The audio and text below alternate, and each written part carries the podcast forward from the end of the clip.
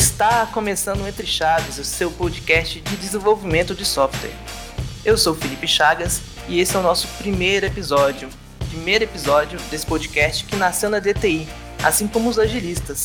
Mas diferente dele, o foco aqui não vai ser agilismo, e sim toda a parte técnica da construção de sistemas.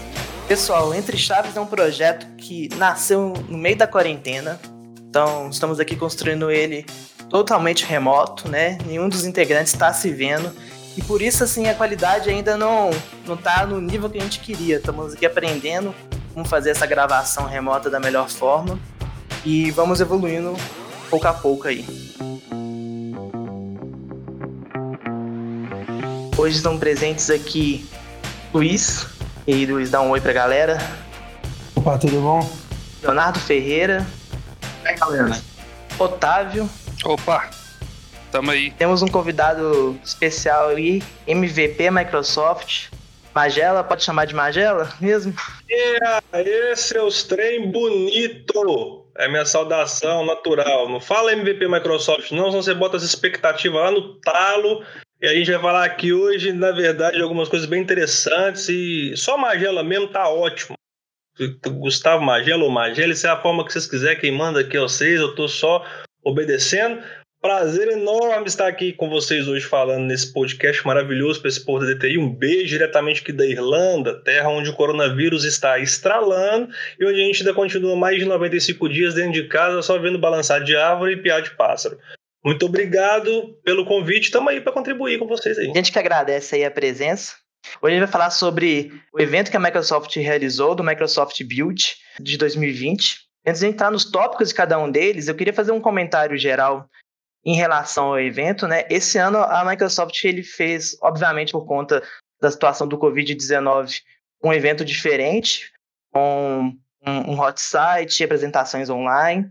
Acabou sendo um formato bem interessante, apesar dela já subir, né? Nos outros eventos dela já é comum ela subir, mas parece que teve um cuidado especial.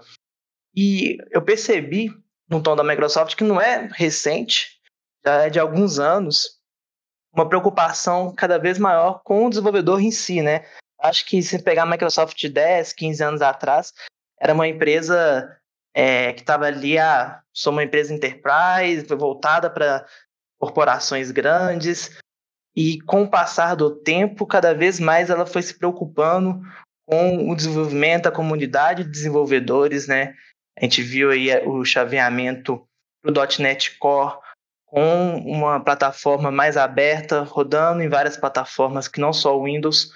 Então a gente vê que já não é de hoje, já tem alguns anos que a gente percebe essa tendência da Microsoft de dar uma atenção para a experiência do desenvolvedor em si e um, um apoio, uma atenção maior para a comunidade open source. Eu acho que esse evento meio que eles deixaram isso mais evidente, né? O que vocês acharam, assim, como um tom geral do evento? Eu acho que é, é até um, a Microsoft começou a olhar para o desenvolvedor como um público que ela quer atingir, e ela olhou para aquele desenvolvedor que está no Linux, que está no Mac, aquele desenvolvedor que estava com o Ruby on Rails por produtividade, e ela começou a focar e começou a olhar para a produtividade de uma maneira diferente. Ela começou a, a olhar para esse desenvolvedor que era mais hipster, né, o cara que mexia com Microsoft era o cara mais engomadinho, que estava num contexto mais enterprise mesmo, ela começou a olhar para esse novo desenvolvedor que, que tem o costume de falar que odeia Microsoft, mas agora ele olha para o lado, ele está no Visual Studio Code, comitando no Git, ele está falando no Teams, ele já está começando a se cercar de ferramentas Microsoft no dia a dia dela. Ela está focando cada vez mais nesse cara que está na, na linha de comando, digitando, e, e várias novidades passaram por produtividade e por deixar os desenvolvedores mais adaptados e se sentindo mais inclusos na, na Microsoft. Então que a Microsoft ela está mais legal, eu, eu, eu, tenho essa impressão, né? Que com o tempo ela realmente ela está atingindo essa outra fatia do mercado de desenvolvimento. Eu acho que assim, ela está mais legal, mas o seu desenvolvedor Linux, né, de linha de comando, né, Chagas? Você, você tá nessa vibe aí, então assim, para você antes ela deveria ser mais o engomadinho, né? A Microsoft ela me cheira muito engomadinho, né? Ela tem esse cheiro em volta dela, né? Esse, o, o bancário da galera. É, exatamente. E então, né, até falando pessoalmente, o Luiz já me denunciou aí. Eu sou mais fã do mundo Linux, mas o meu editor de código favorito hoje disparado é o VS Code. por N motivos, né? É, sobre essa questão da, da Microsoft tá, tá melhorando isso, tipo assim, a comunidade desenvolvedora, no geral, tem cobrado isso também. É, tanto que você, você, também vê quando você entra no, no próprio GitHub da Microsoft, quando você vê o, o próprio .NET Core, todas as questões de a atenção que eles têm dado às issues, quando qualquer desenvolvedor entra, abre uma issue, tem, tem uma atenção da equipe que sempre ó, tá olhando naquela, essas issues que são, são criadas é, é, muito, é muito diferente a forma como, como, ela trata agora, antes que um modelo Enterprise seria quase que um. Você descobrisse um bug dentro do .NET Framework, você teria que abrir um, um chamado Enterprise para a Microsoft para sonhar um dia que ela fosse dar uma olhada. Sendo que agora, até pelo próprio GitHub, os desenvolvedores conseguem entrar e, inclusive, também dar sugestões. Que ele vai até falar mais para frente muita coisa que veio nas melhorias do C Sharp 9. Tem coisas que os próprios desenvolvedores foram pedindo, né? certeza, né? Então, pegando nessa via do desenvolvimento, né, uma das grandes apresentações que rolou né, na décima edição do Build foi falando das novidades do C Sharp 9. Então, e para vocês, o que, que vocês chamaram mais atenção? O que, que veio de novidade na linguagem que vocês acham que vai realmente mudar o dia a dia dos desenvolvedores? ela está tornando o C Sharp uma linguagem com, com, com, uma, com características de, de programação funcional.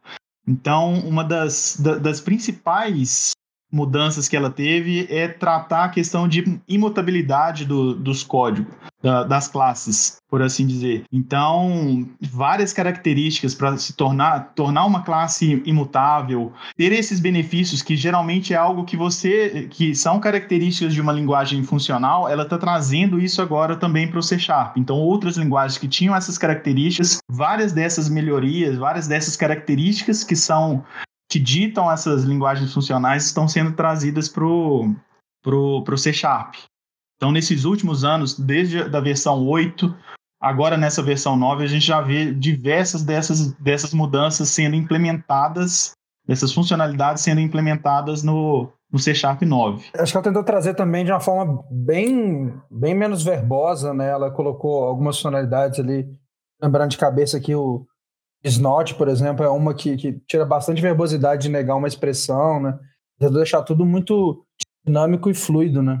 É, tem uma funcionalidade que eu pessoalmente gostei bastante, que foi a With Expressions, que realmente você poder assim, melhor, deixou bem mais simples a forma como você faz, por exemplo, uma cópia, a, a questão de cópia do objeto. Se você quer copiar um objeto ali e só quer fazer uma, sei lá, eu quero mudar só o nome desse, o nome desse objeto, a, o atributo nome, eu quero mudar só um valor, alguma coisa, criando mesmo uma cópia só com uma modificação, deixou bem mais fluido quando você usa o if. Então, por exemplo, você tem lá uma classe lá, conta, você quer só criar um novo estado dessa conta, você quer a conta atualizada, você consegue criar uma conta com os mesmos parâmetros da conta que você está copiando de origem, só mudando um, um deles, sem ter que fazer toda aquela cópia de todos os restos dos parâmetros, que ele faz isso de uma forma bem mais natural, bem mais simples, sendo que você só indica lá com a expressão if qual que é a propriedade que você quer que ela com nome diferente. Isso é uma coisa que eu achei assim fantástica. Eu acho assim, essa junto com a questão do daquela alteração na na switch expressions para poder aceitar o, algumas, alguns parâmetros lógicos, né, agora com maior e menor, acho que para mim foi as coisas que eu mais gostei. Ainda tem uma que eu tinha uma esperança de que saísse, mas não saiu, que eram as Extensions Properties, mas não veio nesse ainda, C Sharp 9. Eu gostei bastante desse if também, com maior e menor. É, uma coisa que me chamou muita atenção foi o cuidado que eles tiveram de tornar a linguagem é, mais legível, né? Então, uma das novidades que eles tiveram foi com o Top Level Programs, que é. Então, o programador Python fazia piada com o C Sharp, nossa, escrever um programa você tem que escrever 207 linhas. E aí, quando você vê a versão de um Hello World no C Sharp 9, parece que é Python. É Using System Console Write Hello World. Então, é, esse cuidado que foi ter para poder a linguagem ser mais acessível, até para como ferramenta de aprendizado, me chamou muita atenção e eu vejo com muitos bons olhos.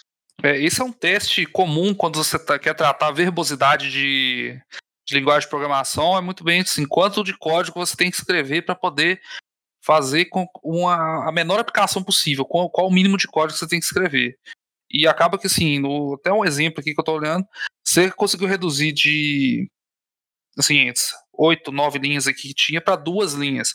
Isso para algumas linguagens, igual, por exemplo, Python, já é uma coisa muito simples, né?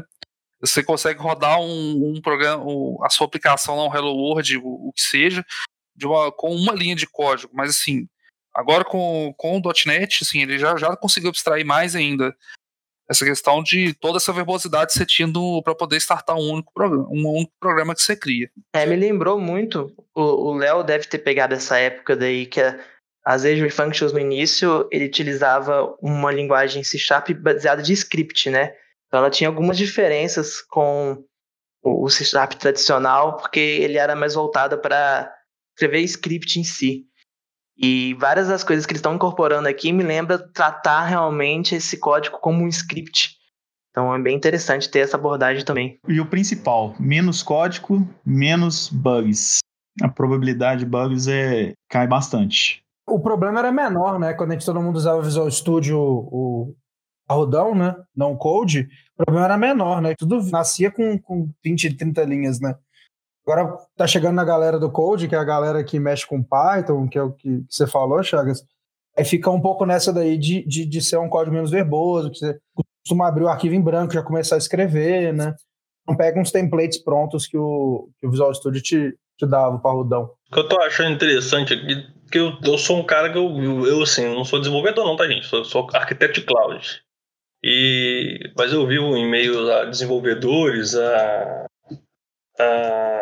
a, muitos perfis diferentes. Né? Eu vi que vocês fizeram uns comentários sobre a Microsoft, essas questões do open source e tal. Até mesmo no que diz respeito a programa de influenciamento né, digital, que a gente fala com programa de comunidade técnica, os influencers aí da comunidade técnica, MVP, MSP, eu gosto de falar demais do MSP, muito fala-se de MVP, eu não vou, vou, cortar a vibe de vocês de desenvolvimento, não, tá? Só para dar um, um gancho. Muito fala-se de MVP, mas, cara, o MSP é um programa maravilhoso, para quem é estudante e quiser conhecer depois, pinga a gente aí. É que a gente está vendo que eu, eu, vejo a felicidade de vocês, desenvolvedores, ao falarem das features que estão sendo adicionadas e da forma com que a Microsoft está trabalhando com as linguagens e a simplificação ao comparar com os frameworks existentes no mercado aí, open source, essas linguagens, né, Python e outras linguagens derivadas aí, Java, e ao comparar com outras, outras linguagens, tipos de linguagens diferentes que a gente sabe que tem inúmeras aí. E, é, essa simplificação, eu acho que ela, ela vem muito de uma. Se for para poder pensar em uma visão é, analítica linear, é uma simplificação que vem de uma organização e ela vai, tipo, velho, across, é, é, tipo, languages, across platform, across, tudo, velho. A Microsoft, ela entendeu que o caminho é a, é a unificação. Então, isso aí, tipo, isso ela tá fazendo no pilar organização Microsoft Corporation, no pilar, cara, Windows, no pilar Azure, no pilar desenvolvimento, e é, é muito legal, assim, pra gente que é de fora, eu que tô aqui de fora, não tenho propriedades de desenvolvimento igual vocês têm como desenvolvedores, para poder falar de linguagem ou de falar de comportamento de alguma determinada linguagem, vê que, velho, vocês estão falando. É, vocês estão utilizando mecanismos e, e, e, elementos de fala totalmente vinculados a uma linguagem que é, ah, ficou verbosa, ah, ficou etc. Só que, cara, é, dando toda aquela, aquela aspiração, toda aquela referência, aquela simplificação que eu estou vendo em outras áreas. Então, se você falar de Azure, eu vou falar de outros elementos, mas se a gente for colocar numa abordagem genérica, Microsoft está se tornando uma, uma, empresa mais simplificada e mais unificada, né? É um, é um, um só fazendo um adendo do que vocês falaram, é, é uma tá cada vez uma, uma conduta muito vista para nós de comunidade. Tanto é, é, esse é o nosso approach já há anos. A gente está com, esse, com essa abordagem há uns 4, 5 anos, ser mais unificada. E agora finalmente chegou nas mãos da comunidade final. Isso é muito legal a gente ver isso. Sem falar que tem tudo isso com suporte, com a robustez, com a resiliência, assim, tradicionais, né? Então, realmente uma guinada muito interessante. E falando em unificação, né? Dando mais um, um passo aí dentro ainda da coluna do desenvolvimento, uma das novidades aí foi a evolução do Xamarin, né? O Multiplataform App UI. E o que, que foi que chamou a atenção de vocês nesse novo paradigma? Será que eles corrigiram né, vou, vou falar como tem uns 3, 4 anos que eu não desenvolvo, mas eu já fui desenvolvedor Xamarin. E para mim, um dos principais problemas era realmente a experiência de desenvolvimento, né? Para você fazer um build, dependendo, demorava muito. Você vê uma mudança é, visual, é, não era simples, aconteciam erros obscuros. A plataforma do Xamarin evoluiu muito desde então e agora, né, vai dar mais um passo. O que, que chamou a atenção de vocês aí com essa proposta do .NET Multiplataforma App UI? Eu vejo ela, na verdade, até muito além do que, do que o Xamarin tem, tem hoje, tem, tem a, a, função do Xamarin hoje. O, o Xamarin hoje, a função dele, a principal é para prover um, um cross-platform entre dispositivos móveis. Essa plataforma agora, ela vem para poder ser uma camada acima do .NET Core, sei, do, do .NET Core não, perdão, do, do .NET 6. Então, .NET Core deixa de existir .NET Framework, deixa de existir .NET Core e a partir da versão, C, da versão 5 já se unifica como uma única plataforma chamada Net, .NET 5. Então, esse, essa plataforma aí de, de interface gráfica, então ela vai, na verdade, é para a gente poder conseguir fazer uma, uma interface gráfica cross-platform entre, entre todos os dispositivos, entre todas as plataformas que a gente tem, seja Linux, seja Windows, seja mobile, seja para algum dispositivo de, de Smart TV, a gente, a gente conseguiria, e ela tem como alicerce a versão NET 6, do, do .NET 6. Então ela funcionará em cima dessa, dessa plataforma. Então ela vai muito além do que o Xamarin hoje proporciona. E uma coisa é, o Xamarin aos poucos vai deixar de existir e vai se incorporar à versão do .NET. Então, hoje, o que a gente vê como o Xamarin é uma coisa específica, muito para mobile, não, ela vai deixar de existir. Algumas ideias, como essa a criação de, de, de interfaces, como a gente já fazia com, com o Xamarin Forms, por exemplo, a gente agora consegue fazer isso em uma, em uma gama maior de, de plataformas. Então eu vejo que a partir da versão 6, o Xamarin vai deixar de existir um pouco e vai ser incorporado e fazer parte do, da versão do .NET 6. E para os Xamarin iOS e Xamarin Android, eles também vão fazer parte do .NET 6? Sim, tem um comunicado até no do, do Scott Hunter, que é o, o diretor de, do .NET, o diretor de, do, do .NET, ele comentou que a intenção é, é, realmente fazer essa, essa unificação. Ele vai levar essas, tanto o Xamarin iOS com o Xamarin Android, e vai levar para que faça parte do, da, da, framework, o que hoje é um pouco separado. Ele vai fazer parte também do, do .NET. Vai haver um suporte durante um bom tempo do que existe hoje. É, aí existe até uma preocupação. Eu tenho os Xamarin Forms hoje.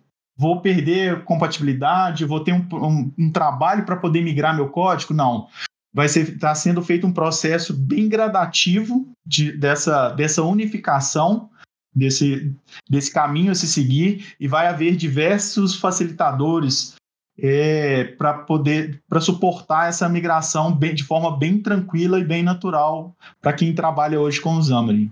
Isso é uma parada que eu gosto muito da, da Microsoft, em como ela lida com a tecnologia, é, é te permitir ter uma experiência não tão traumática na, na troca uma versão para outra. Claro que não, não é regra, assim, sempre tem os, esfor os esforços que têm que ser feitos atualização, mas ela toma esse cuidado. Isso é muito bom. Lembro quando eu estudei Angular e o, o novo Angular, e era como se eu não soubesse nada. Isso é horrível na época.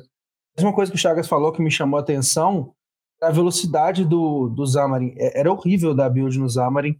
E isso é um problema da maioria dos, dos frameworks multiplataforma. É, e pela apresentação que eles fizeram, Chagas, foi bem rápido, assim. Não, não, dá, não dá tempo de pegar um café, infelizmente, né? O tempo do build sempre foi o tempo do café, né? Isso meio que morreu, assim. Pegou o Mac, deu, deu build ali na hora, mexeu no código, já mexeu na, na simulação que estava rolando no simulador, foi muito fluido, assim. Tudo bem que, que é um evento, né? Mas já viu vidro quebrando em, em apresentação de carro aí, que era para ser indestrutível então, assim, considera alguma coisa funcionar rápido assim. É, me lembrou, inclusive, o Flutter, né? Que hoje em dia, grande parte do sucesso do Flutter e até do React Native, mas acho que até mais do Flutter, é essa, o hot load, reload dele, né? Possibilidade de você mudar uma coisa no código e isso ele já refletir diretamente na tela do celular ou do emulador.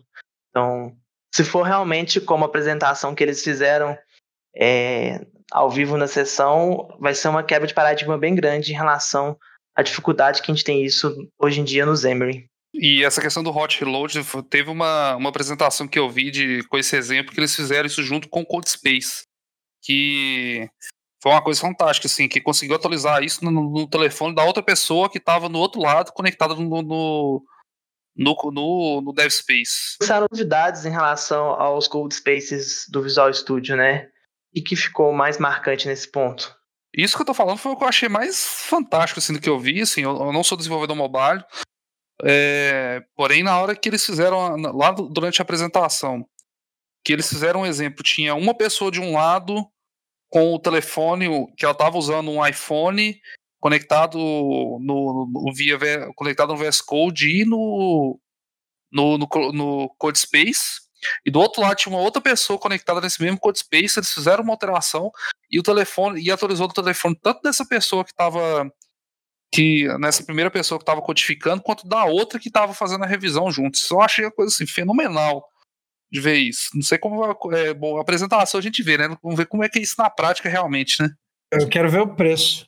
Isso eu não olhei, mas porque assim, se substituir a compra de uma máquina parece uma coisa muito vantajosa. É ver games tentando fazer isso, né? Com, com games online, rodar de forma online total, isso diminui o tempo na programação do cara entrar no projeto, isso vai diminuir, isso é mais produtividade, mais velocidade, o cara não precisar levar o notebook para casa, se precisar olhar alguma coisa, no, poder olhar no PC dele de forma rápida. Mas eu tenho muita curiosidade do, do preço, né? Porque querendo ou não, é uma máquina lá para você, né? Assim. Eles anunciaram uma tabela nova de preços, na verdade, eu acabei de abrir ela aqui online, ao vivo, e preços em reais, né? Já que nós estamos aqui no Brasil, para o plano básico tá de mais ou menos 34 centavos a hora, o standard 68 centavos a hora, e o prêmio, no prêmio são 8 núcleos, 16 gigas, SSD de 64, tá R$ 1,36 por hora. Né? Dei uma arredondada aqui mais ou menos nos valores. É, um dos benefícios que a gente tem com o CodeSpaces aí é até a questão de vão existir duas versões, né? Um baseado no, no VS Code, então praticamente a mesma interface do VS Code, eles têm uma outra em preview atualmente que é baseado no Visual Studio, então eu consigo abrir o Visual Studio também como, como, Visual, Studio, como Visual Studio Code Space. E os benefícios é, tem, o custo não é re relativamente caro e tem alguns benefícios de tempo de inatividade, ele, ela, essa máquina pode se desligar automaticamente, então eu posso sair para almoçar, essa máquina vai se desligar, eu volto, ela retorna. Eu tenho a opção de levar meus perfis, então eu venho aqui no meu VS Code, na minha máquina local, faço alguma configuração, já, já baixo algumas extensões. Essas configurações, essas configurações vão para o CodeSpace e eu consigo levar isso através do meu perfil. Então eu consigo ter uma logar na, na máquina, na, na, estação e já ter esse ambiente todo configurado ao meu gosto, com as cores que eu, que eu escolhi. Então, há esses diversos benefícios. Além disso, um dos pontos que eu achei muito interessante é, desde que a Microsoft comprou o GitHub, ela tem dado uma atenção enorme para a comunidade GitHub. Então, eu creio que isso, inicialmente, no build, foi para o GitHub, mas a gente provavelmente será feito isso também para o Azure DevOps. Uma opção de entrar no GitHub e eu tenho hoje aquelas opções de fazer um download do zip do meu código-fonte, fazer o clone do meu repositório. Então, teoricamente, é o que a gente já tem hoje. E uma terceira opção, que é abrir esse repositório diretamente numa, num Codespaces. Isso eu achei fantástico, porque eu não preciso, praticamente pela internet, no, no ambiente onde eu estiver, se eu estiver talvez no, na rua, precisei talvez fazer algum trabalho, algum ajuste, um fonte, algum problema que seja assim rápido, eu consigo entrar numa máquina qualquer, logar no GitHub e ele já vai abrir esse repositório pronto para mim no CodeSpace, já baixado, prontinho para eu poder trabalhar. Então, essa facilidade, esses pequenos detalhes fazem toda a diferença. Essa integração que houve com o CodeSpaces e o GitHub, eu achei fantástico isso. bem lembrado, Léo. Isso deve dar uma impulsionada em projeto open source num nível muito grande. Assim, você poder rapidamente fazer um. Mexer numa coisa rápida num projeto open source ali, que você teria que baixar, teria que mexer. Fazer aquilo ali no, no, no Code Space vai ser uma vantagem muito grande. É, lembrando que quando a Microsoft comprou o GitHub, a galera ficou empolvorosa, houve uma migração para outros serviços, e esse medo se provou ao longo do tempo não justificado, né? O GitHub ele continua crescendo, continua com inovações, inclusive com recursos que ele não tinha antes, como é, repositórios privados é, ilimitados. Então é bem legal também ver o GitHub crescendo nesse meio tempo. Até porque a Microsoft está com cheque, né? Ela está com cheque assim, tá, tá assinando, tá comprando. E distribuindo, né? Em algum momento essa conta tava chegar, mas enquanto ela não chega, acho bom a gente aproveitar. É igual o Facebook com rede social, sai só passando cheque, a Microsoft tá com tecnologia e com esse ambiente dev nosso. Então, vamos tirar um pouquinho o, o pé do chão para as nuvens, perdão pela péssima fala, mas vamos falar então agora das novidades da Azure. O que, que surgiu de novo aí na cloud da Microsoft?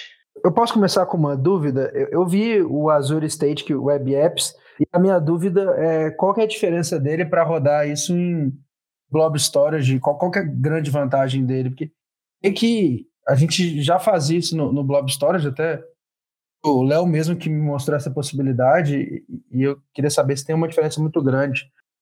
Então, trouxe o build, a Microsoft ela, ela, é muito difícil, né? Ela é muito difícil. Ela, ela, ela, ela traz cada coisa pra gente, assim, ela fica segurando muitas coisas. Quando ela chega no build, ela solta tanta coisa a gente sai bombardeado, a gente fica até meio. Oi, peraí, cara. Nossa, me ajuda aqui que eu tô perdido. Então o build foi só, cara, só fatality. Um atrás do outro. Pá, pá, pá, pá, pá, pá, pá, pá, um atrás do outro. Então ela ter tirado, na verdade, esses static web apps do preview e julgar para GA agora e falar, ó, oh, gente, tá liberado aí, vamos lá, vamos usar, foi uma grande sacada. É uma, uma funcionalidade nova, assim, nova assim, né? Vocês falaram, vocês já conseguem criar esse static website utilizando Blob Storage.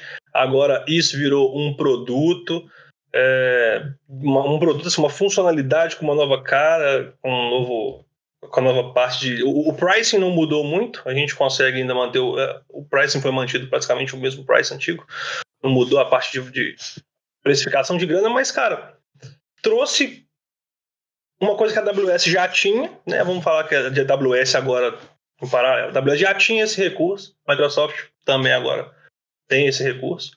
Trouxe essa funcionalidade a mais. A diferença, basicamente, hoje, é essa parte de, de controle dessa, desse website estático lá.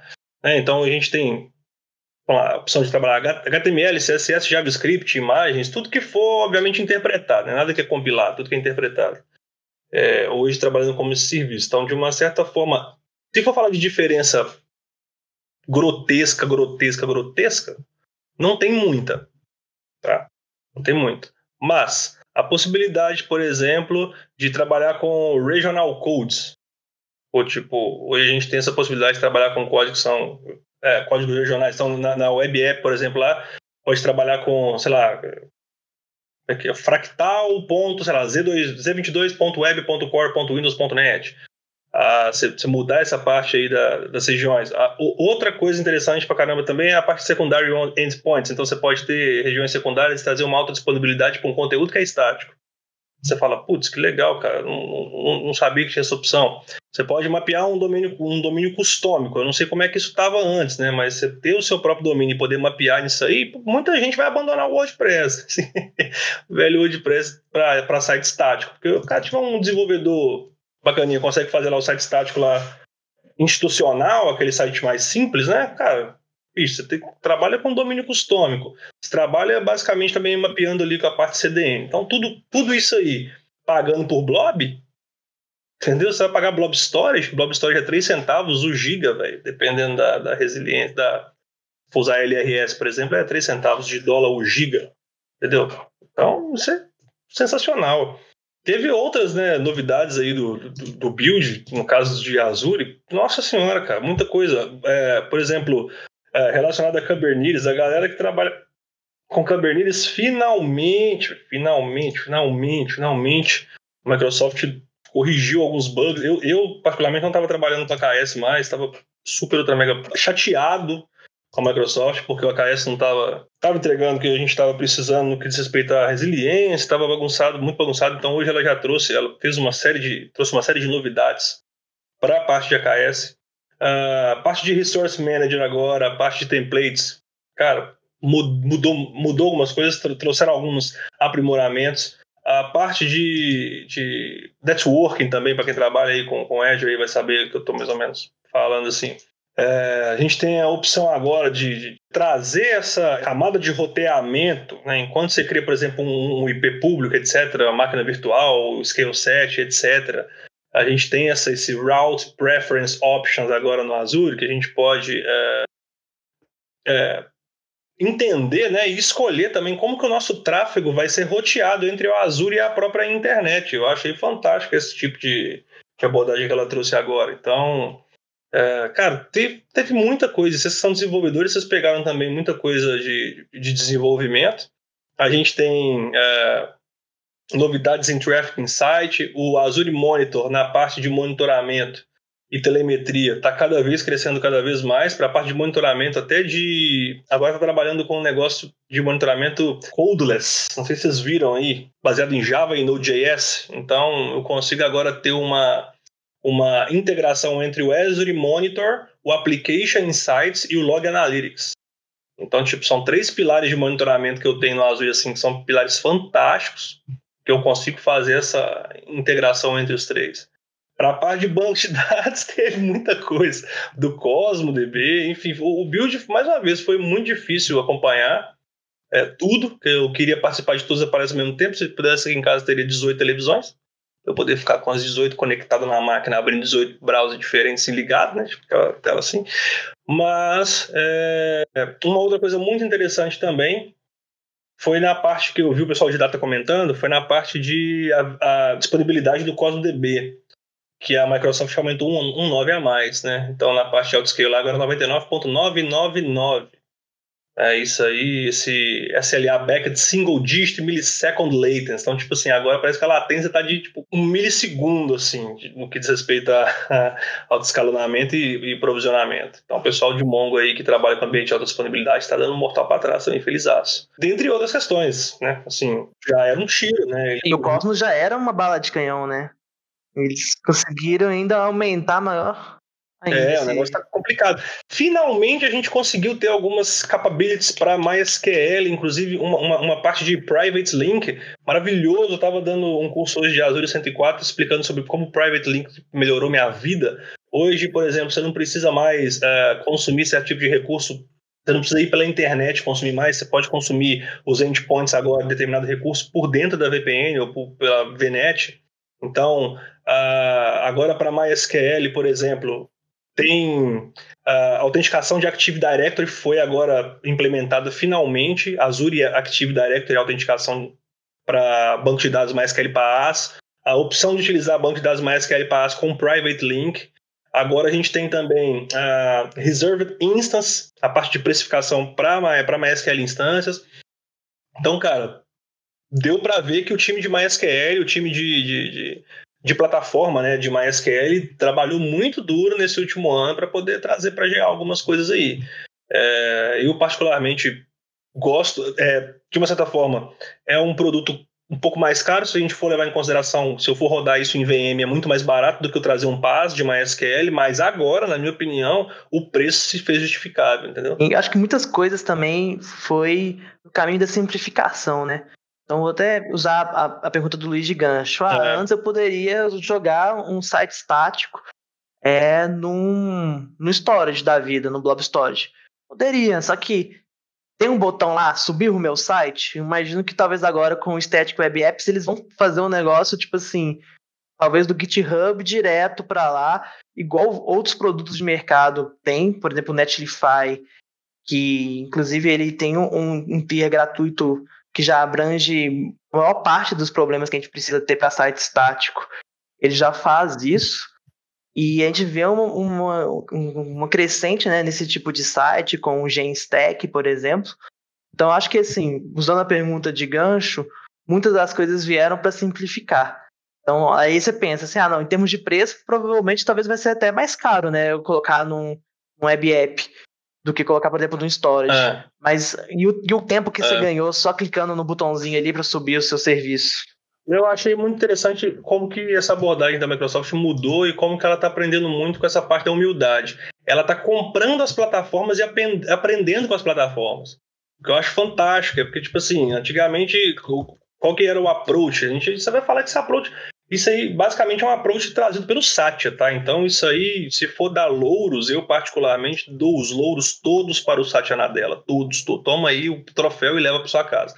Porque foi um approach que ele está construindo desde quando ele pegou essa, essa posição de CEO aí do, do Balmer, né? Desde quando ele pegou do Steve Ballmer, que era uma pessoa mais fechada, ele é um pouco mais é, conservador, o Satya é mais arrojado. Então, a velocidade que a Microsoft tem comprado plataformas e aprendido com elas, o Azure DevOps, inclusive, é um exemplo disso, porque a gente vê que surge cada dia novas funcionalidades, diferentes questões, é, pipelines. A gente agora consegue, por exemplo, trabalhar muito bem com Terraform.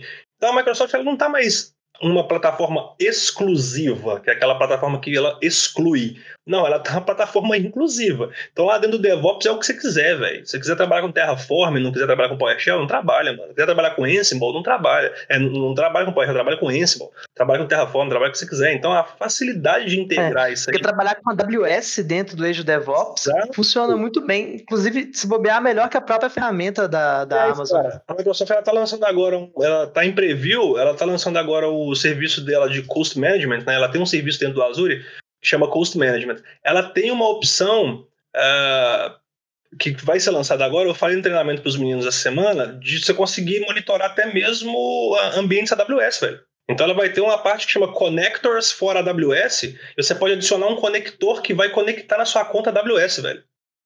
Para falar o custo da sua assinatura AWS usando o Cost Management dentro do Azure. Isso que você falou dela comprar e aprender é realmente nessa linha mesmo, né? Eu lembro que a euforia que o Chagas falou quando comprou o GitHub era tipo assim: vai comprar, vai fechar e vai todo mundo pro Azure DevOps. Não, ela comprou e aprendeu tem de bom no GitHub, somou o que ela tem de bom para trazer. É verdade. A análise foi muito, muito interessante. A postura Na verdade, até o meu sentimento é até o contrário, que ela deixou um pouco de lado ultimamente o Azure DevOps e está investindo assim muito, muito na comunidade do GitHub, que é, creio ser infinitamente maior do que a do Azure DevOps. Eu até questionei isso para o pessoal da Microsoft e a intenção não, a intenção é evoluir os dois. Talvez esse ano, por exemplo, foi bem discreto, não, não teve praticamente nenhuma evolução do Azure DevOps, nenhuma, nenhum anúncio do Azure DevOps. No máximo que teve foi de um stream de auditoria, que houve no mesmo dia do build, mas a maioria das, das funcionalidades todas foram voltadas para o GitHub. Aí eu até perguntei, ah, o GitHub, o, o, Azure DevOps, vai, ou o Azure, que seja o Azure Repos, ele vai deixar de existir? Vai haver um merge dessas, dessas plataformas mais para frente? Não, a intenção é de coexistirem, de haver essa integração, e de acordo com o cenário eu uso uma, de acordo eu uso outra, ou eu posso utilizar até, até mesmo as duas. Não vai nenhuma delas morrer. Eu, eu acho que isso é um pouco de filho mais, mais velho, né? Quando chega o irmão mais novo, né? Aí você fica meio com, com ciúmes, né? Dá, dá um pouquinho de ciúmes, pô. As coisas legais lá, traz pra cá também, vão trocar figurinha, né? Ah, mas podia trazer mesmo, né? Melhorar aquele pull request do Azure DevOps. Só que teve um update recente, mas. É, eu, eu, eu, acredito muito que a Microsoft ela vai fazer essa, essa, essa parte aí do, do Azure DevOps, não é briga, né? Mas essa concorrência que tem hoje entre Git e Azure DevOps, eu acredito que ela vai tender a ser um pouco mais atenuada, né? Eu, assim, tenho comigo que, que a, a intenção é que se atenue isso e que isso não exista mais, né? Porque, assim, não é, não é interessante que você tenha produtos concorrendo. É a grande, é a mesma fabricante.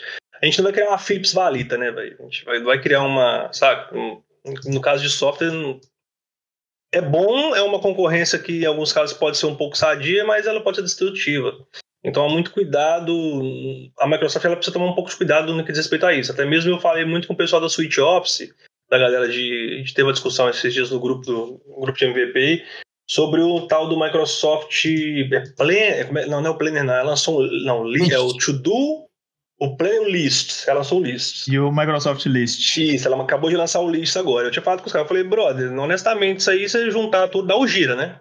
Se você juntar o To Do com o Planner e com o Lists, dá meio gira. da Atlassian, né? Da Atlassian. Tá meio gira, que trabalha com gira aí sabe que o gira é uma ferramenta super poderosa. Eu, particularmente, gosto muito.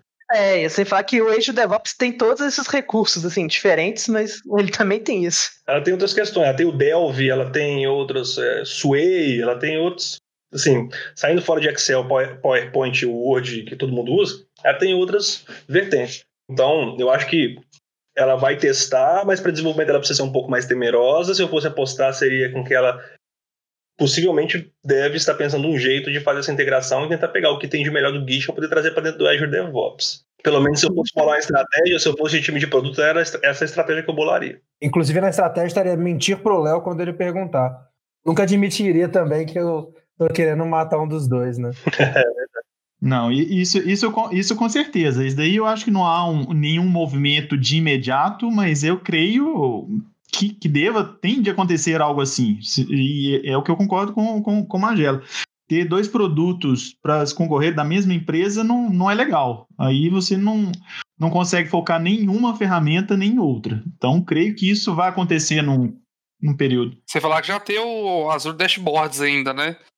É, ou que tipo, o GitHub fique realmente focado para soluções open source, que a forma de trabalhar é diferente, né? A forma de fazer validação de código de conduta, ela acaba sendo diferente de quando você trabalha é, de uma maneira mais enterprise, digamos. Apesar que adotar a forma de trabalho open source dentro de empresas é algo super benéfico, mas acho que isso fica até para outro episódio. Não vai dar muito pano para manga. Mas, assim, talvez até o foco, o público-alvo das ferramentas pode ser diferenciado para que as duas continuem existindo, né?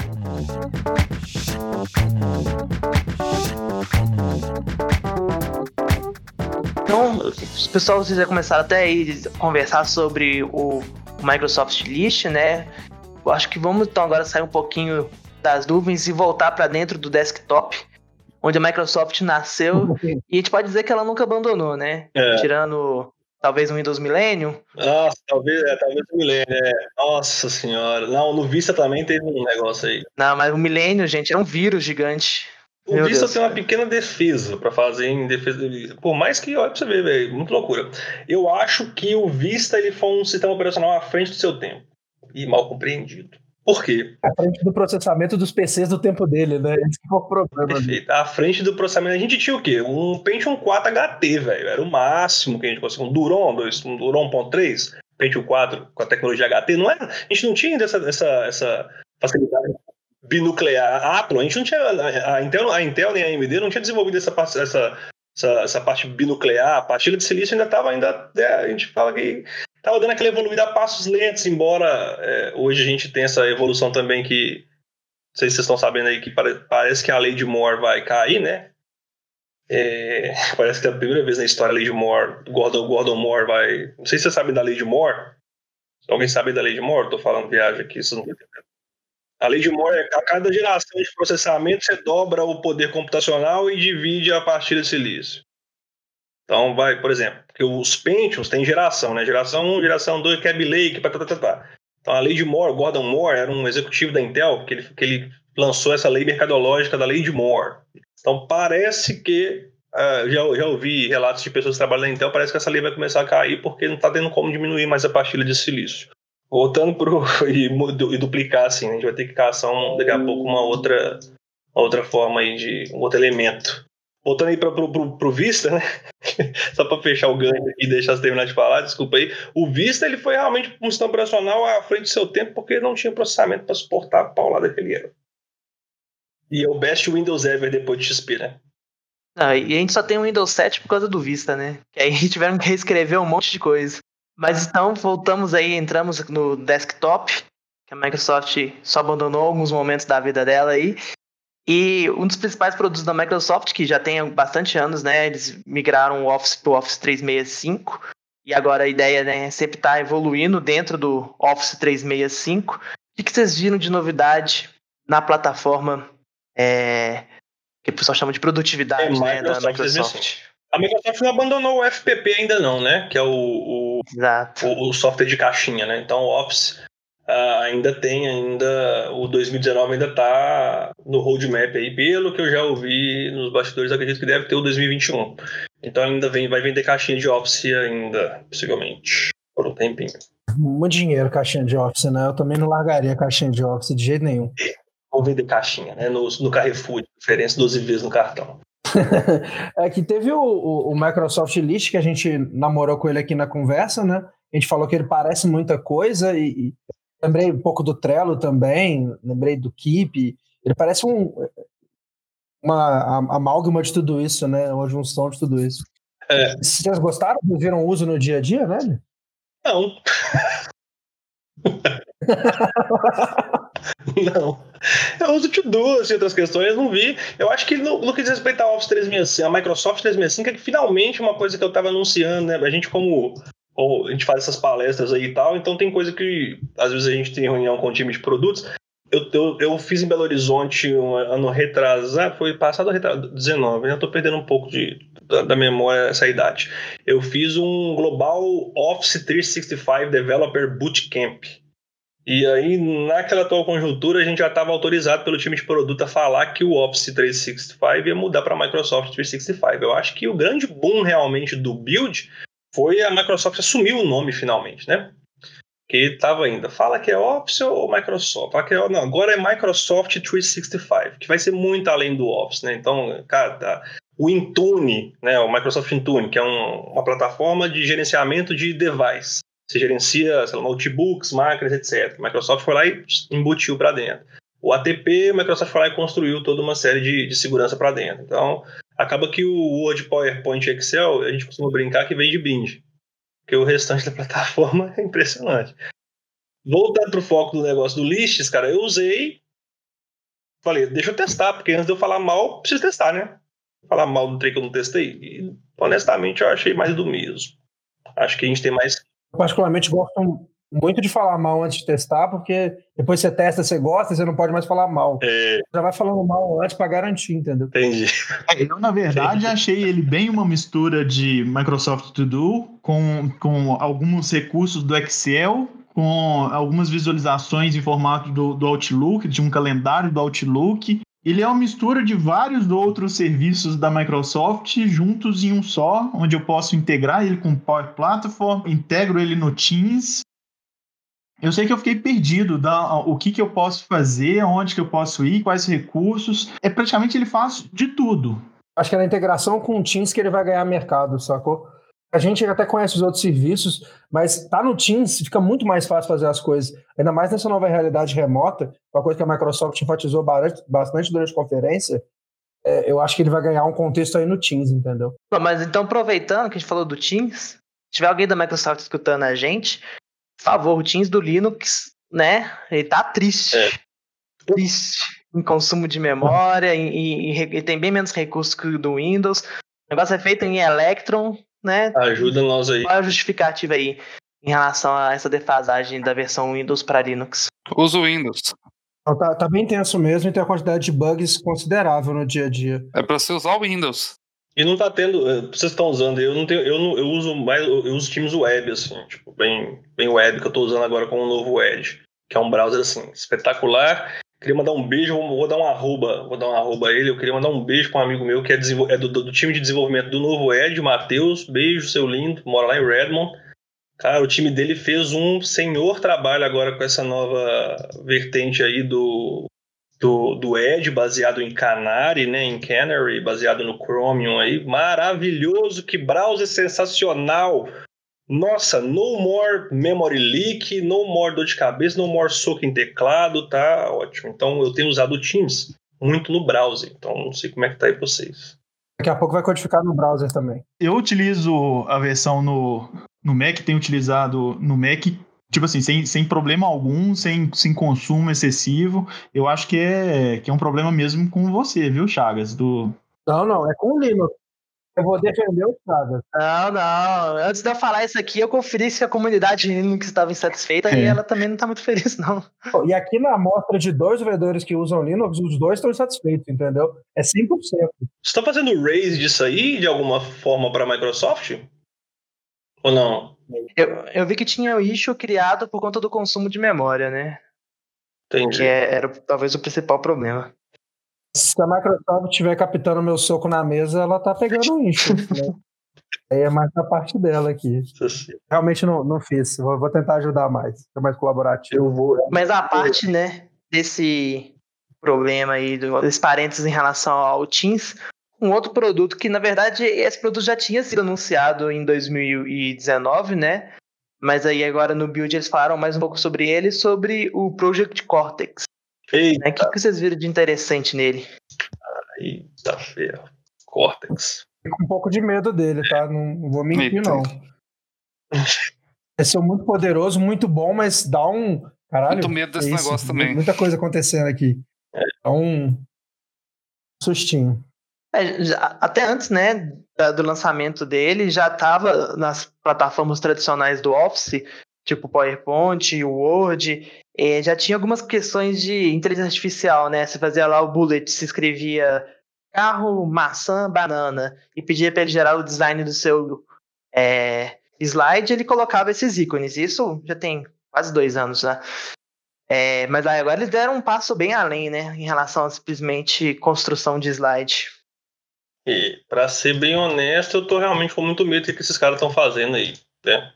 É, é, acho que é de dar um pouco de medo mesmo. Acho que nessa linha que eles lançaram aquele a, a IA Responsibly, né, que é, é, um pouco tipo assim, olha que nós estamos usando IA, mas é com responsabilidade. Olha os nossos princípios aqui.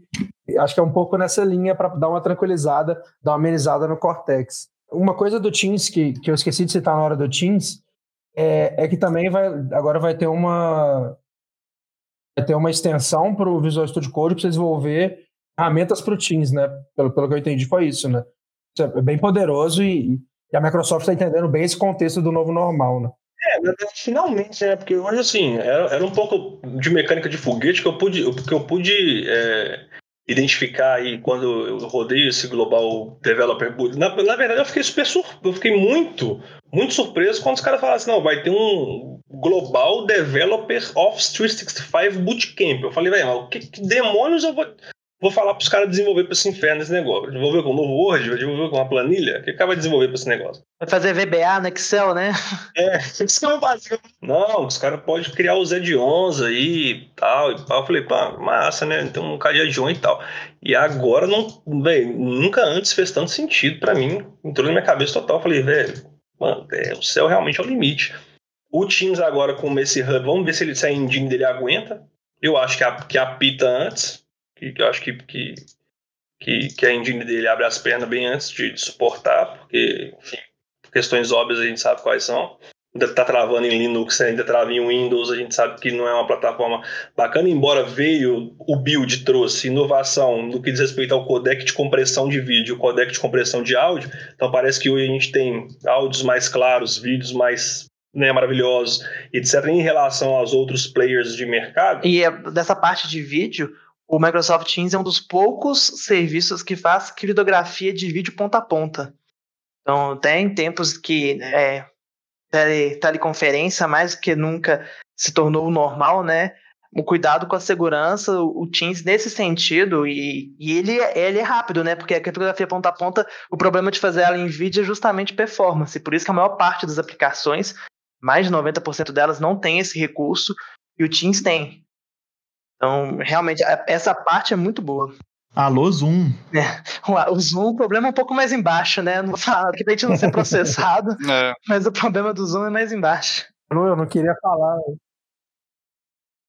Começa para o pessoal comprar na ação errada, né? Do Zoom errado. Começou tudo ali o problema, né? É, outro lançamento que teve dentro do Windows foi. Na verdade, ele já estava, né? Eles só anunciaram mais novidades do, do Windows Terminal, né? 1.0 que. Teve isso? Tá felizão aí com esse trem aí, viu? É, eu, eu tô utilizando ele, assim, no, na minha máquina que tem o Windows. E basicamente eles conseguiram colocar recurso de aba, coisas que realmente faltavam. Ele é muito mais bonito que o PowerShell e com que o Bash tradicional do Windows nem compara. Exatamente, concordo. Eu tô usando aqui, mas eu tô usando a forma tiozão. Clica no terminal, e vai lá e só troca a cor do PowerShell e troca a cor do console mesmo. Quando tá... É, uma coisa que eu achei legal é que você pode juntar nele a aba que é do Windows mesmo, você pode juntar uma aba que é do WSL do, do distro de Linux que você instalou, Você pode colocar uma outra aba com um acesso remoto SSH. Então, aí você junta realmente ali todo o seu mundinho numa janelinha só. E ele vai ter uma versão preview liberada também. Então, assim, atualização mais rápida. Eles falaram mensal. Mensalmente vai ter atualização nessa versão. Se quiser se aventurar nas novas features mais rápido, vai estar disponível isso também. É. A opção também, aproveitando, estou falando de console e falar de sistema operacional, a opção que a Microsoft deu agora também de nomear os desktops para os outros desktops que você tem aqui, né? Que agora você pode botar nome no, quando você abre diferentes desktops, né? diferentes áreas de trabalho que você adiciona, você pode colocar nome nelas agora, então... Enfim, o Windows está tá realmente ainda tentando, a Microsoft tentando dar uma sobrevida né, para o sistema, uma vez que ela optou o Windows 10 ficar de eterno, eu acho que vai continuar nessa pegada aí. Eu acho que ela vai, ela é, tá sendo menos Apple e talvez mais canonical, assim, né? No caso do Ubuntu, que toda versão tem uma coisinha que ela traz. Acho que é muito aquela linha de querer agradar o novo perfil de desenvolvedor, o desenvolvedor que está aí no, no, mercado e fazer esse cara ser mais amigável com a Microsoft. É trazer um terminal, trazer um WSL, é, é essa ideia, sabe, de trazer esse cara para esse mundo.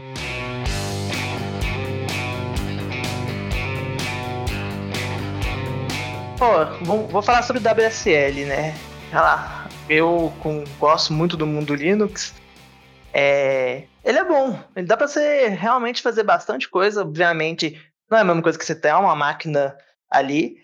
É, eu vi que tem uma promessa que num futuro não tão distante você vai conseguir rodar aplicações é, visuais Linux a partir dele. Eu acho que isso aí vai ser um, um passo é, extremamente corajoso, que a gente vai conseguir, por exemplo, rodar aplicações que só existem no ambiente Linux, dar build em, em sistemas a partir do Linux, que particularmente é muito mais fácil, né? Você rodar um CMake ali do que dentro do ambiente Windows. E ter a possibilidade de ter a interface visual, acho que vai ser um passo além que vai abrir muitas possibilidades. Então, eu, assim, eu como desenvolvedor, apesar de hoje em dia estar tá muito mais na parte de então, nas vezes que a, a, o pessoal ainda deixa eu desenvolver, eu fico bem feliz com, com essas mudanças. No, no WSL2 eles já estão começando a trazer a questão do, da utilização do, de placa de vídeo. Então, por exemplo, se você tem alguma aplicação que usa CUDA, usa algo que realmente existe do, existe do, do, do, processamento que vem da placa, já está disponível, já vai vir disponível nessa versão do WSL2. Agora, uma coisa que eu gostei mais do, do, no WSL2, que algumas pessoas podem conviver com isso desenvolvendo de casa e tal. É que agora, por exemplo, agora a nova versão do, do, do Docker, para quem tem o Windows Home, ela vai conseguir rodar no, no, no WSL2. Então acabou esse, esse, negócio de Docker Toolbox, que instala é, VM, aquele tanto de coisa. É, instala. Como é que chama? É, nossa, aquilo era pesado, era lento de um nível, gente. Mas Cara, era aquilo era triste, velho. Aquilo era um som de suga na sua máquina. Você ligava aquilo lá, só assim, acabou meu dia, não dá mais. É que agora ele vai usar a máquina que você tem do WSL2 para poder conseguir rodar isso. E nessa próxima versão, que tá dando pau pra caralho e ainda, né? Que a versão é a 20, 2202, né? Do, do Windows que, que, sa, que saiu aí agora. Eu ainda não atualizei minha máquina aqui, pessoal, com isso. Você tá no Insider? Não, ainda não tô no Insider, não. Eu saí fora. Não, eu, eu, eu, tentei, eu fiquei uma época, mas eu tava dando pau pra caramba na minha máquina, eu falei, não, deixa isso pra lá. Trabalhar ainda não, cada update que você faz, filho, é, é joga o dado e hora. Tem que trazer o pão pra casa, né? Antes de testar as coisas, tem que trazer o pão pra casa, né? Tem que trabalhar primeiro. Mas você perguntou aí de como é que o desenvolvedor tá se sentindo, eu, eu ainda desenvolvo quantidade boa e pretendo continuar pelo resto da minha vida aí.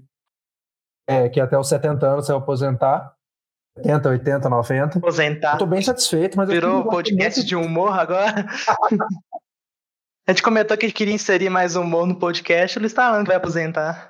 É, aposentar é morrer agora, é isso que eu quis dizer, desculpa. Eu quis só ser indireto.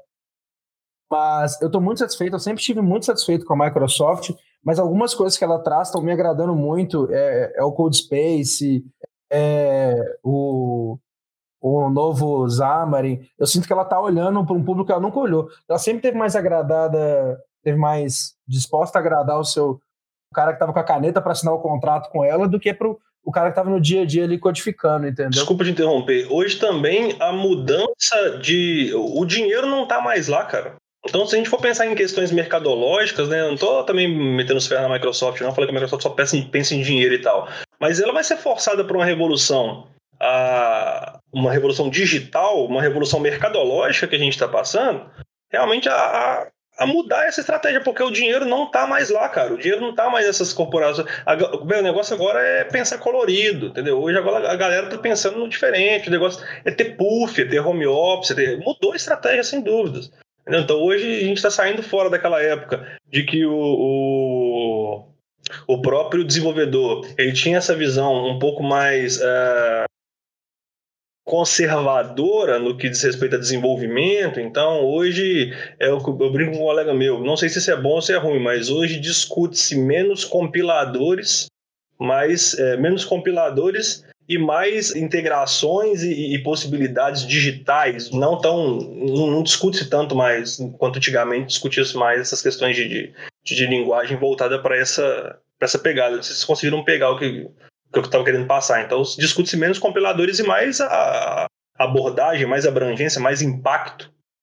Então, você mudar o, o jogo, ela tá desenrolada, ela vai falir, velho. Ela fecha as portas. É o que a Microsoft vem empregando muito ultimamente, né? De empoderamento, tanto do desenvolvedor, do usuário final. O foco dela mudou bastante para esse, para esse, para esse tipo de pessoas, para esse nicho de pessoa. Eu acho que o build teve muita coisa, né? A gente poderia, acho que talvez ficar mais horas aqui comentando sobre os highlights, né? A gente nem tá abordando nas entrelinhas, mas eu acredito que nosso tempo aqui já já estamos estourados. Vamos abrir então agora para as considerações finais. Alguém quer ponderar alguma coisa em relação ao build, a nova postura? Nova, entre aspas, né? Que já tem pelo menos uns cinco anos que a Microsoft está nessa posição da empresa e das novidades. É, essa questão da postura, um negócio que eu queria, queria falar que, assim, é, desenvolvedor tá, é, um, é, um, é um insumo escasso ainda no mercado. Não, sabe, não sabendo como é que vai ser os próximos anos, né? Porque algumas, algumas pessoas analisam como a profissão do futuro, como a, sei lá, é o novo, a nova medicina, eu já ouvi até gente falando isso, é eu já li um artigo falando isso, um maldito artigo lá da, da Exame, não sei se eu posso falar isso aqui. Apesar que eu acho que ninguém vai morrer por causa, ou, ou, ou deixar é, de viver não. por causa de um desenvolvedor, por enquanto, né? Vão, vão, vão, vão alinhar salário aí, tá faltando essa parte aí, salário e estabilidade. Exatamente, então assim, ela tem buscado cada vez mais uma forma de que você trabalhar com desenvolvimento não seja um negócio tão sofrido, né? Tentar fazer a, vida nossa de desenvolvedor, de TI, que já é sofrida pra caramba, tentar fazer com que ela seja menos sofrida. Ao invés de simplesmente chegar lá e dar na cara de um diretor de TI, fala-se que ela vai prometer rios e fundos, sendo que quem vai, quem vai pagar o parto lá embaixo vai ser o, o desenvolvedor, né? Então ela já está começando a inverter essa pirâmide aí, né? É, eu, eu, vou pegar o gancho do, do Otávio aqui para fazer a minha, minha conclusão também. Eu acho que ela colocou muito poder na mão do desenvolvedor, ela está dando esse empoderamento, ela continua investindo bastante na, na Azure como um todo, continua investindo no, na Microsoft 365. Então, assim, eu vejo investimento de todos os lados. Build, igual a Marcela falou, é um show de, de é uma porrada, é um bombardeio na gente de informação. É muito difícil trazer tudo aqui. Eu queria aqui só fazer uma consideração e um momento aqui. O Blazor chegou aí, tá? Gente, pode parar de programar JavaScript ter .NET agora, você programar no navegador também. Então, todo mundo já pode abandonar todo o curso de JavaScript que estava fazendo, tá liberado. Não, brincadeira. É só uma possibilidade a mais. Acho que não tem muito futuro, mas me empolga a vontade dela de estar tá em todos os lugares e permitir que as pessoas tenham uma stack só, que é o que o JavaScript estava proporcionando. Uma stack não, uma linguagem só para a stack inteira. Blazor, kkk, Blazor. Vamos ver se dessa vez vai, né? Toda... Não, não vai, não vai, não vai, não vai. É, é, triste, mas não vai. O Razor já foi, né? É, o Razor foi, o Blazor vai daqui a pouquinho, mas assim, é, é porque mostra o posicionamento de querer estar em todos os lugares, querer abraçar toda a comunidade em todas as pontas e. Bom, é, o build me deixou muito feliz. Pô, que legal, hein? Fiquei feliz de ver isso aí também. É, tem um tempo que eu não, que eu não ouço desenvolvedores assim falando positivamente, assim. Os desenvolvedores, na verdade, multidisciplinares, né? falando do build positivamente da maneira que eu estou escutando. Legal. As minhas considerações, eu acho que são caem muito bem com o que o, todo mundo já comentou aí mesmo. É a questão do empoderamento, eu acho que ela tem focado muito realmente, mudado a visão dela e focado bastante no desenvolvedor, no usuário final, que quem é utiliza, quem faz é realmente acontecer. Então, esse foco é legal. A questão de dela tentar estar em todos os lugares, isso é ótimo. Ela vai acertar, vai errar bastante. Isso, isso é comum para qualquer empresa.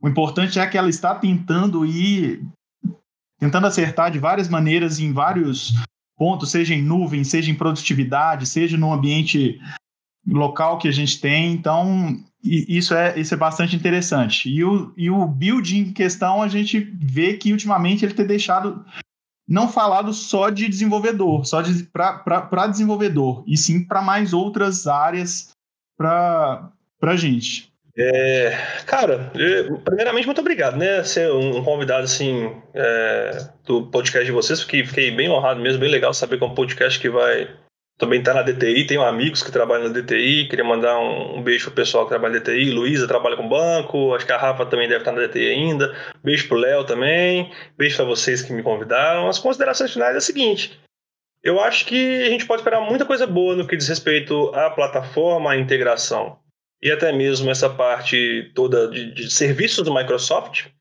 então é isso, agradecer demais vocês pela, pela oportunidade. É, fiquem ligados no podcast dos meninos aí, vocês estão escutando, se inscrevam aí no, no rolezinho deles no podcast. E podem esperar muitas novidades, porque. Ah, e outra coisa, a Microsoft também já anunciou que ano que vem os eventos serão todos online, né? Gostou, é, viu que é mais barato e mais viável. Aí, para 90% da, das pessoas vai ser melhor, né? Aliás, bem mais que 90%. Sim. Muito mais, muito mais. É, é, era caro, esse tipo de evento inviabilizado era caro. Eu, particular, eu por exemplo, não, né, não, obviamente, nunca tive um poder aquisitivo muito alto. E mesmo com todas as facilidades que às vezes a gente ainda tem, como MVP, etc., eu nunca tive a oportunidade de, sei lá, ter um desconto pro build, a gente paga. Eu falei, velho, mano, você tá doido? Eu vou pagar esse valor aí, como é que eu como? Você tá maluco, mano? Eu tenho conta pra pagar, outra porra de coisa. Então é inviável acompanhar esse negócio ao vivo. Você fica sabendo depois os highlights, os keynotes depois que passa. Mas vai ser muito bom ano que vem. E todos os eventos ano que vem, inclusive o nosso MVP Summit vai ser, vai ser online também. Novo normal. E todos os eventos da Microsoft. Então pode, podemos esperar uma turbina bem quente e muito mais Novo coisa. Novo normal é a nova bala de prata. Não, velho, novo normal não, cara. Eu quero voltar pro bar, bicho. Pelo amor não, de Deus. o bar vai continuar, só as reuniões vão ser mais remotas, as palestras. A gente agradece aí, então, presença de todos, né? Como o Major disse aí, fique ligado. A ideia, a gente está continuando produzindo conteúdo técnico variado, não só Microsoft, por coincidência hoje foi só Microsoft. E é isso aí, gente. Um abração. Falou, falou.